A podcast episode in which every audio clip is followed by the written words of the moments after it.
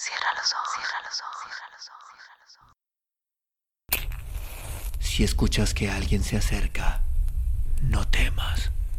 Todo estará bien.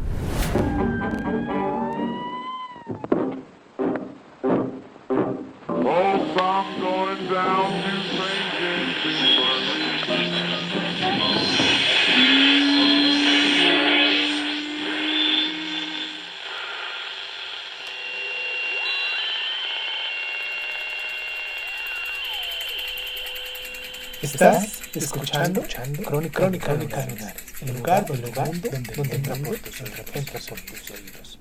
Bienvenido. Donde ella estaba, ocurría el verano. Eduardo Galeano. Cree que suenan los pasos en la escalera y se aplasta de espaldas contra la pared. Contiene la respiración. Espera cuatro golpes espaciados en la puerta o una ráfaga de tiros. Transcurren los segundos. Tic-tac, tic-tac, traca-traca.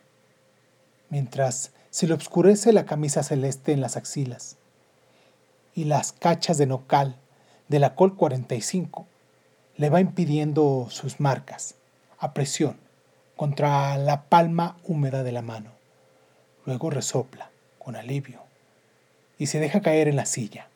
Arroja la pistola sobre la mesa y se le aproxima, lento, como quien se acerca a un bicho. La tantea, la acaricia, la recoge. Confirma que pesa menos que un quillo y que las siete balas duermen, limpias, ordenadas, en el cargador. No piensa en la revolución, aunque piensa que debería. Se investigan los moretones del frío en una piel erizada. No piensa en lo que será de él sin cigarrillos. Ese pánico.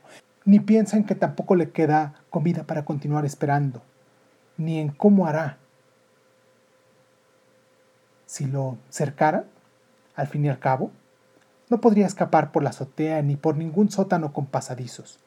Está lejos del último piso y de la planta baja. Este es el último cigarrillo que le queda. Lo fuma con un apuro que sería inexplicable, pitada tras pitada, como si no tuviera en cuenta que siente la urgencia de inundarse de humo tibio sobre el cuerpo, desde la cabeza hasta los dedos entumecidos de los pies. Quisiera recordar al hijo, pero el hijo es una mancha blanca, sin rasgos, en el fondo de los rasgos corredores de la memoria. El hijo ya tenía tres años cuando lo vio por primera vez.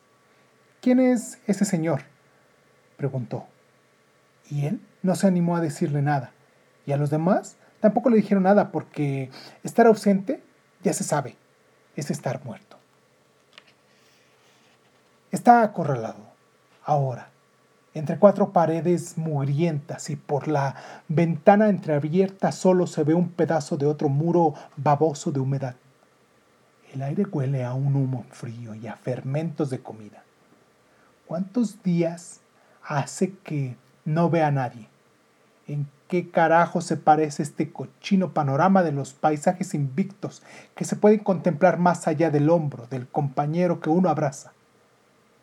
Se abraza a sí mismo, ahora, envuelto en la única frazada, temblando por culpa del frío y también, aunque piensa que no debería, por culpa del miedo había aprendido tiempo atrás a ser más fuerte que las cosas tan fuertes como la necesidad de fumar y el miedo de morir.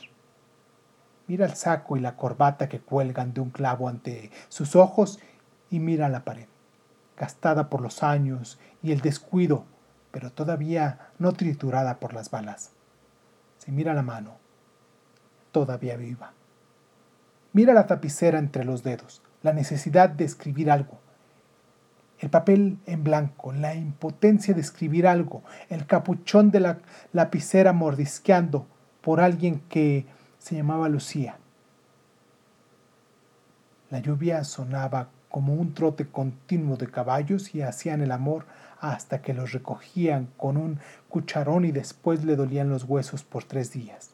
Lucía esperaba, apoyada en el tronco de una acacia, con medias marrones hasta las rodillas, medias de chiquilina de liceo y un collar de piolines de colores anudados para acordarse de, la- de las cosas. Lucía se alejaba, corriendo en la neblina. Lucía se disculpaba. No lloro nunca por deshidratada, porque nunca tomo agua.